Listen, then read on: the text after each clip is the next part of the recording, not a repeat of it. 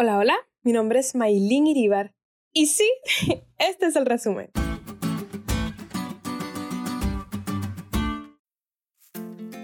¿Saben que amo los viernes? Porque más allá de que llegue el momento del resumen de la lección, el momento más emocionante de la semana, al menos para mí, pero lo que sí me encanta es que el viernes nos preparamos para recibir el sábado, el día en que estamos con papá y descansamos y disfrutamos de este regalo hermoso que nos hizo desde la creación al apartar un día de la semana para disfrutarlo a plenitud de su mano y en su presencia y recargando nuestras energías para la semana.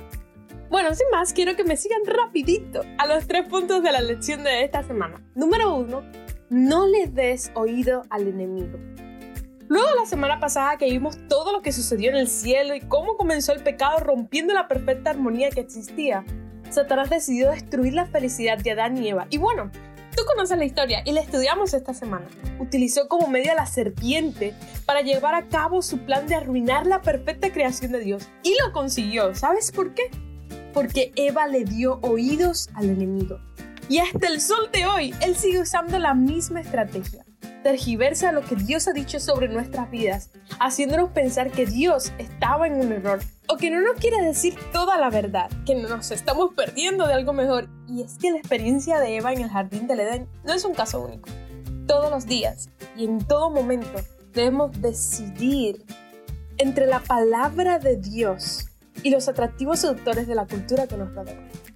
Número 2. Nuestras decisiones tendrán consecuencias eternas una de las decisiones que tomamos tiene consecuencias eternas, para bien o para mal. El pecado, amigo, tiene consecuencias.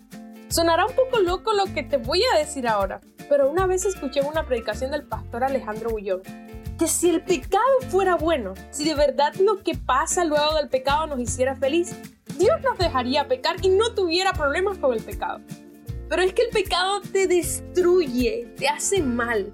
Las consecuencias arruinan tu vida y Dios te ama demasiado para verte en esa condición. En su corazón no cabía ver a la humanidad perdida para siempre. Y aquí es donde entra el último punto, número 3. Dios con su infinita gracia nos persigue hasta que nos encuentra. Si hay algo que amo de Dios es su amor incondicional, ese amor que nos persigue hasta que nos alcanza.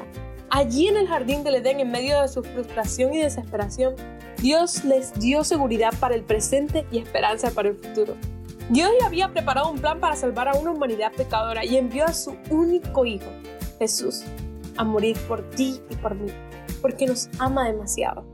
Porque de tal manera amó Dios al mundo que dio a su Hijo unigénito, para que todo aquel que en Él crea no se pierda, mas tenga vida eterna.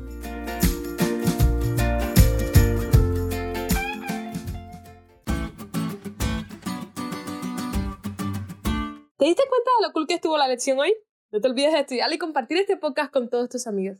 Es todo por hoy, pero mañana tendremos otra oportunidad de estudiar juntos.